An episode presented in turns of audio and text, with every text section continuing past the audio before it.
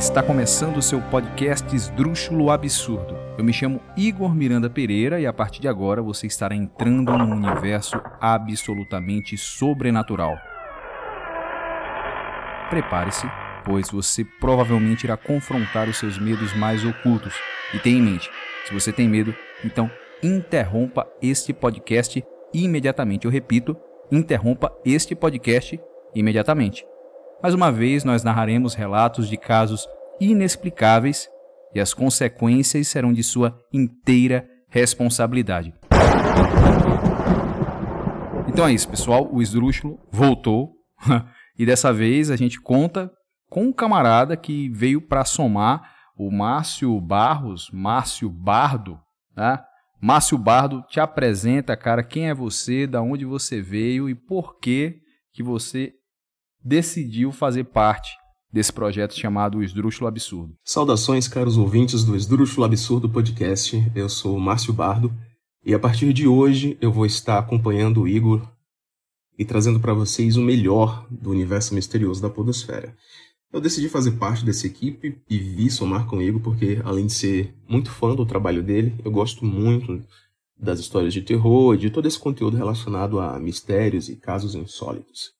Então, para mim, além de ser um prazer, vai ser uma honra muito grande trazer esse conteúdo para vocês, tá bom? É, o Márcio, que é a mente que está por trás da nova arte do podcast.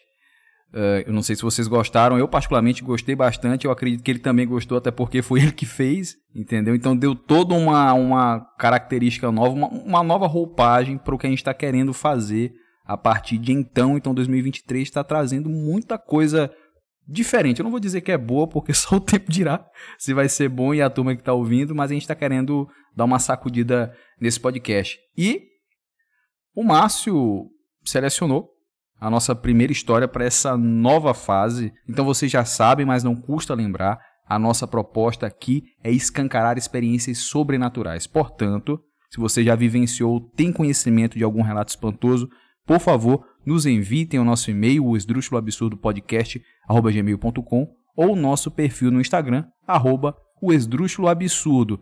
E outra coisa, um recadinho rápido antes da gente passar para a história. Quando a gente sentou para decidir como é que vai ser esse novo formato do Esdrúxulo, nós pensamos em separar o podcast, em, em dividi-lo por temporadas, né? e cada temporada vai tratar de um tema, de um nicho. E essa nova temporada, por assim dizer, nós vamos nos voltar para as creepypastas, não é, não é isso, Márcio? Exatamente, as creepypastas, as famosas creepypastas da internet. Então, vão ser sete histórias que a gente selecionou para vocês, contando as histórias mais tenebrosas desse universo misterioso da internet, que a gente chama de creepypastas. Sensacional. Então, Márcio, fala lá qual que foi a creepypasta que você selecionou e vamos cair nesse episódio, nesse novo episódio para a turma ouvir e vamos ver se a gente vai ter a aprovação da galera.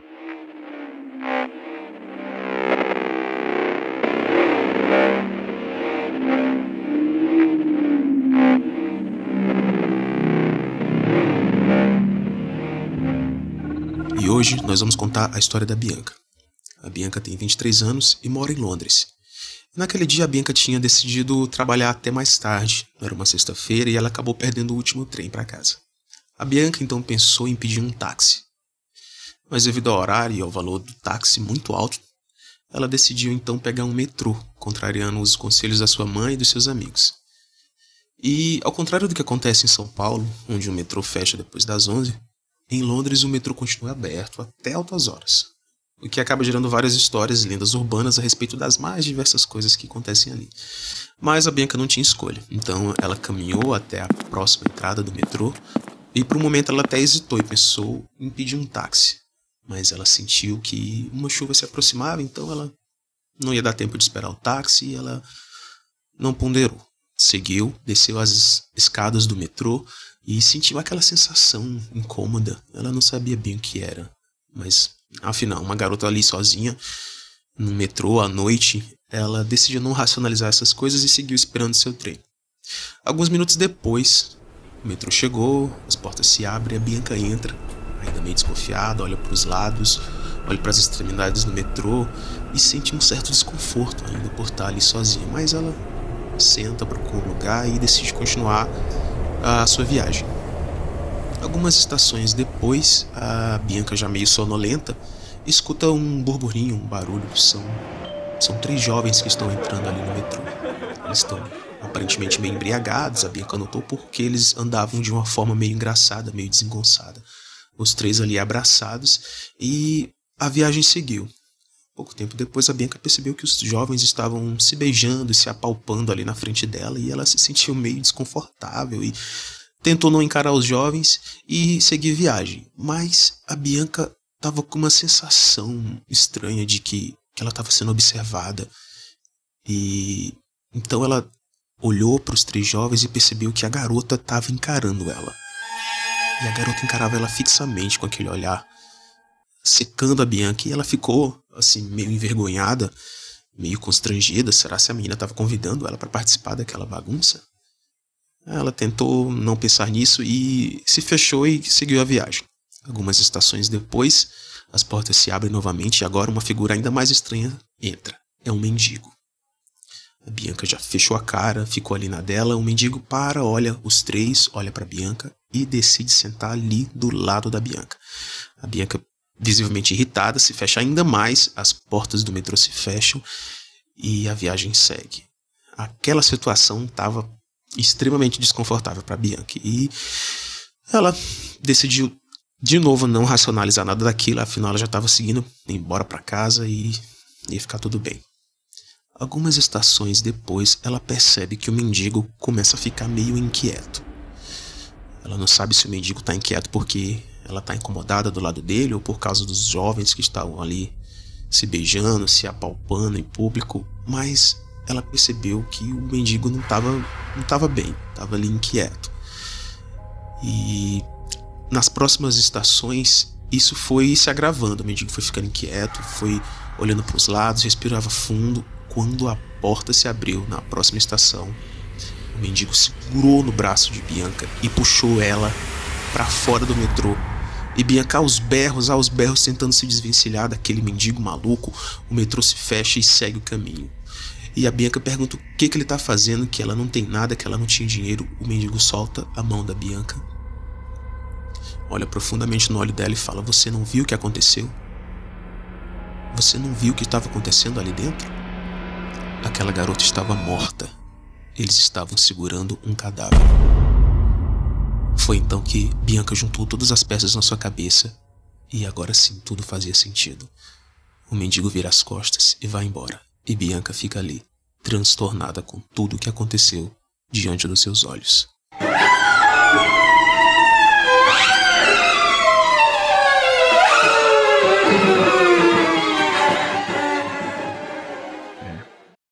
Caralho. É. Meu irmão, essa história aí, essa creepypasta, eu acho ela muito macabra. Sinistra, né? Sinistra. Quando eu ouvi. A primeira vez que tu contou ela lá no grupo lá dos bastidores, para quem não sabe, nós temos um grupo no WhatsApp chamado Bastidores. E ele, a gente comentando, pô, que história que a gente vai trazer, e ele trouxe, né, essa, história e essa creep que ele viu no. Onde foi? No, no Twitter, né, cara? Foi no Twitter, isso. E como é que foi isso aí lá do Twitter? Então é uma história real ou não? Cara, não sei se é uma história real. A pessoa que postou isso, ela disse que foi um amigo de um amigo que contou. Então, é sempre assim, é sempre um amigo que contou, que soube de um amigo. Na história original, ele fala que a menina tinha uma amiga uhum. em São Paulo e essa amiga que mora em Londres contou para essa menina que mora em São Paulo é, esses casos que aconteciam nos metrô, no metrô de Londres, de Nova York, porque eles não fecham, eles ficam abertos, então existem várias histórias. Inclusive até no metrô de São Paulo existem histórias bizarras de, de, de coisas que acontecem ali, de pessoas que se suicidam no metrô Caramba. e que já avistaram as pessoas no metrô. Moço, tem tanta história maluca ali, tem, tem tipo assim, é, histórias de, de, de mendigos que vivem dentro dos metrôs e acabam se perdendo lá dentro e que não conseguem mais sair. Vamos pra, e aí pra Nárnia. Os espíritos eles ficam vagando pelo metrô e ficam assombrando as pessoas ali. Inclusive tem é, relatos de motoristas, eu não sei se se chama motorista maquinista de, de metrô, hum. não sei se é a mesma coisa, mas esses, esses maquinistas, eles, eles têm muitos relatos de, de, de coisas é, sobrenaturais que acontecem nos metrôs de São Paulo. Quem sabe um ah. dia a gente traga uma dessas histórias aqui. eu não vou muito, eu não vou muito longe. Eu vou bem aqui pra Imperatriz, aqui no Maranhão, falar com, com o motorista de busão do, da linha ali do, da Aparecida. Entendeu? Parecida não tem mais, é o que é, é VBL. Puta merda. É, IBL, IBL, sei lá. Enfim, no transporte para ver, né? A turma não anda mais de transporte público, né? Cara? É verdade. É a gente podia patamar, inclusive, né? a gente podia inclusive é, pegar e pesquisar uma dessas histórias de motoristas aqui de Imperatriz. Cara, com ia certeza. Ser um, ia ser um tema legal. Enquanto tu tava falando, contando essa história, eu tava lembrando de um caso que eu vi também na internet, da Sete Além. Já ouviu falar dessa história de Sete já, Além? Já sim, já sim. Eu não Sete vou falar Além, sobre é. ela agora, que pode ser até que a gente traga num episódio. Mas, quem quiser ouvir, sim, quiser sim. matar a curiosidade, acho que diversos canais já contaram essa história, mas é, a gente ainda não contou, então... É. Vem aí. É, vem, vem aí. aí. Algo forte vem, acredito. Ou não, né? Whatever. Pô, cara, curti, curti a história, gostei. Achei a história de hoje bem macabra e eu fico pensando, velho, esses metrôs que ficam abertos até tarde da noite, eu não ia ter coragem de andar no metrô assim. Eu já, eu já fico cabreiro de, de, andar no metrô de São Paulo. À tarde, de manhã, imagina à noite. Eu acho muito bizarro. Cara, não sei, eu, eu, olha, eu não sei assim, eu não, pra te falar a verdade, eu nunca peguei um metrô, não sei nem de que jeito é isso. Mas assim, se for tipo busão, eu sei que tem o um, um último ônibus, né, da noite, assim, é. tem a última condução. O metrô é o quê? É 24 mesma, horas? É a mesma coisa. Em São Paulo, que no Brasil, ele fica aberto até meia-noite, aí fecha. Eu lembro que quando a gente foi pro Lula Palusa, a gente teve que sair antes, porque o Lula acabava às três da manhã, a gente tinha que pegar o metrô até às onze, que senão a gente não não conseguia mais ir para casa, aí só com Uber. É, mas daí era de galera, então. Foi Lula Palusa. não, aí era de galera, e aí a gente voltou tarde, mas voltou toda a galera também que tava no show, então foi mais tranquilo, a gente não se preocupou. Mas outras vezes que eu, que eu fui lá, peguei metrô, é bem sinistro, porque eu me sinto muito é, claustrofóbico de andar ali por dentro daquele metrô de São é, Paulo. Tem né? toda aquela estética, assim. Eu acho, cara, assim, tudo bem, é, pode ser um pouco assustador à noite, mas eu acho massa, cara. Assim, tipo, eu já vi uns é. vídeos da galera que vai lá tirar foto e tal, e fica uma coisa assim bem cinematográfica. É, a sensação por, por, imagens e fotos é uma coisa, agora tu estando lá, tu vai, tu vai saber que é diferente. Então, cada, cada pessoa sente uma forma diferente. Eu fico claustrofóbico, claustrofóbico lá dentro, porque é muita gente ali dentro, cara. Aí, eu, aí ao invés de eu ficar pensando, nossa, que bonito, eu fico pensando, velho, isso explode uma bomba aqui dentro, morre todo mundo. não dá tempo de fugir. não dá, velho. É muita gente, muita gente. Aí eu, eu fico assim, meio cabreiro sempre, né? Mas coisa do ser humano, da vida moderna do ser humano.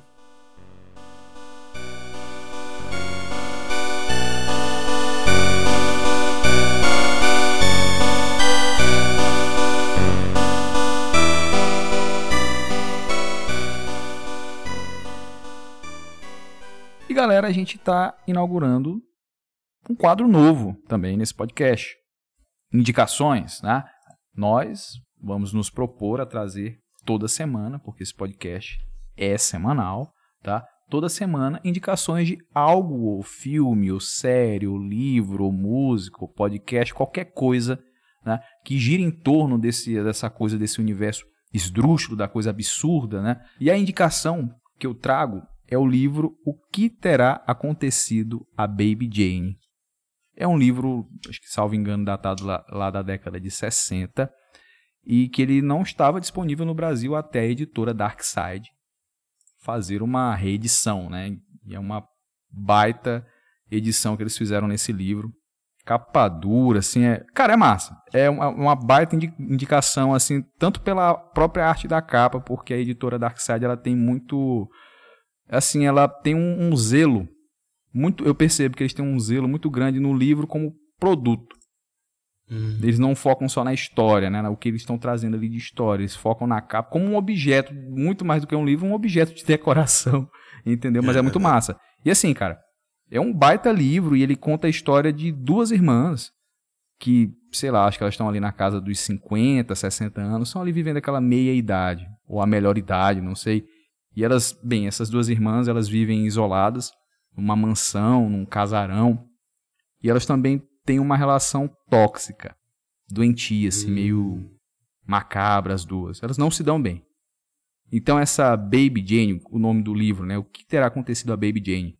Quem foi Baby Jane? Baby Jane, ou Jane, é uma das irmãs. Quando ela era criança, ela era tipo uma Ma Maísa da vida, era aquela criancinha é, que fazia show, que se apresentava, que todo mundo achava bonitinha. Né? Criança prodígio. Era uma criança artista prodígio carrossel. Entendeu? Entendi. E, e, tudo bem, ela, ela teve essa infância. Vocês estão ouvindo minha, minha cadela ao fundo. Vai, tudo bem, isso aqui é a vida real, né? E assim, uh, a Baby Jane, ela nasceu assim, ela se literalmente cresceu nessa coisa de ter os holofotes para si. E a gente sabe que isso para uma criança é muito prejudicial, tá? E a gente está falando ali o contexto do livro, salvo engano, é a década de 50, década de 40, assim, da questão ficcional, tá? E o que que acontece? Essa criança se vê no centro dos holofotes e com o passar beleza, só fazendo abrindo parênteses, ela tem uma irmã, né, a irmã dela que elas vivem juntas já na velhice. E a irmã dela, mais velha, sempre ficava ali meio que de, de ficava na reserva, né? A sombra da irmã, da Baby Jane. Só que elas vão envelhecendo e o jogo vai virando. A Baby Jane vai ficando de escanteio e a outra que ficava ali à sombra da Jane vai tomando o seu lugar. Se revela uma, uma baita atriz de Hollywood, famosa, é, festejada, entendeu? Assediada. A mulher vira assim uma, uma força, entendeu? Do, do cinema. E a irmã dela, por outro lado, não. Meio que se prendeu naquela coisa da criancinha. Aí fica uma coisa até bizarra, porque fizeram uma adaptação para o cinema. Você vê aquela mulher já idosa, entendeu? E eu acho que no filme eles focaram muito nesse nessa estereotipação da, da mulher idosa com trejeitos infantis. Chega a ser bizarro, cara. Credo. Entendeu? Cara, é, é, sensacional. O que terá acontecido a Baby Jane? Busquem o filme também. É muito fera. O livro é sensacional. O filme, cara, tanto o livro quanto o filme são bons. Não tem essa coisa de um ser melhor do que o outro. Os dois, na minha opinião, são muito bons. E essa é a minha indicação para essa semana. Muito bom, muito bom. Eu não conhecia, eu vou pesquisar também, gostei. Já não sou fã da Baby Jane, sou fã da irmã dela. mas, mas vou procurar assim, ó, excelente dica. É, eu vou trazer uma dica também, Igor, mas hoje eu vou trazer uma dica de um jogo. Hum. Sim. É, eu, como um exímio jogador, é, eu sei que existem vários jogos do, do, é, no sentido de terror, de suspense, uhum. mas esse jogo que eu vou trazer hoje, ele é um jogo, ele é muito diferente. Ele é um, uma experiência artística, assim, ele, é, uhum. ele, ele é pensado para ser uma experiência artística. Ele se chama A Plague Tale Innocence. Ele é a primeira parte desse, de, dessa história. Hum. A história ela gira em torno de dois irmãos, a, a irmã mais velha, a, a Mícia, e o irmãozinho mais novo dela, o Hugo. É, é, um jogo de furtividade em terceira pessoa e ele se passa na França da década do século XIV, uhum. bem na época da, da praga da peste negra. Uhum.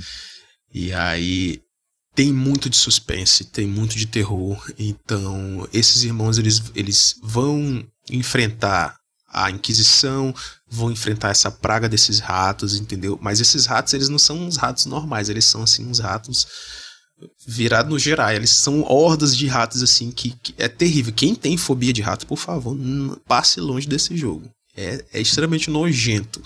Então, é, na, maior, na maior parte do jogo, você vai ter que se esquivar do, dos, dos, dos, vilões e vai ter que matar ele de, de, eles de formas assim inusitadas, diferentes. Ela usa hum. sempre o fogo e a luz para fugir dos ratos e fora a trama que, que é muito é muito bem escrita porque é, eles vão atrás do mistério para desvendar a morte dos pais deles e acabam descobrindo toda uma trama da igreja relacionada hum. com essa praga de ratos. Menino, é um mas história isso é pra, assim. Isso é para computador, é para PlayStation, o que, que, é? Isso, tem para tem para todas as, as mídias, tem para computador, tem para PlayStation, tem para Xbox, tem para todo mundo. Então é um jogo assim que ele Caraca. quer chegar para todo mundo. E cara, é incrível. Se vocês não tiverem um console em casa, um computador, pelo menos vocês podem assistir no YouTube a história do jogo, vale muito a pena.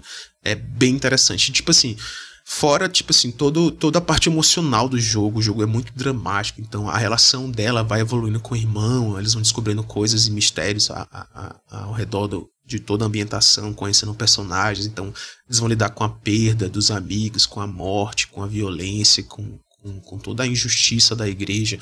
Então, velho, é um excelente jogo. A Plague Tale Innocence é a primeira parte e tem a Plague Tale Requiem, que é a segunda parte do jogo, que foi lançada esse ano. E fora que os gráficos do jogo são assim de encher os olhos. Então fica aqui a minha dica, a Plague Tale Innocence. Comece a jogar esse jogo, vocês vão adorar. E se você quiser jogar, coloque lá o nosso, o nosso cartão promocional, o Esdrúxulo Absurdo Games, entendeu? E você vai ter um desconto aí de 70%. Como é que é o nome aí do estúdio do jogo?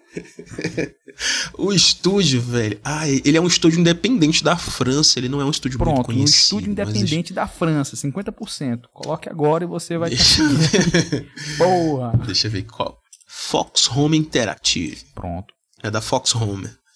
Não, não conheço, não sou do mundo dos games. Eles só fazem Mas jogos ele, assim, ele é, é nessa pegada? É, ele só, eu acho que ele só tem esse jogo, porque eles são um estúdio independente, entendeu? Eles não são um estúdio grande, assim. É, esse ano, o segundo jogo, a Plague Tale é, Requiem, ele concorreu a jogo do ano, inclusive. Ele concorreu, ganhou em umas categorias técnicas, eu acho. Não me lembro bem, mas ele concorreu ao melhor jogo do ano. Ah. para você ter a noção de quão incrível esse jogo é.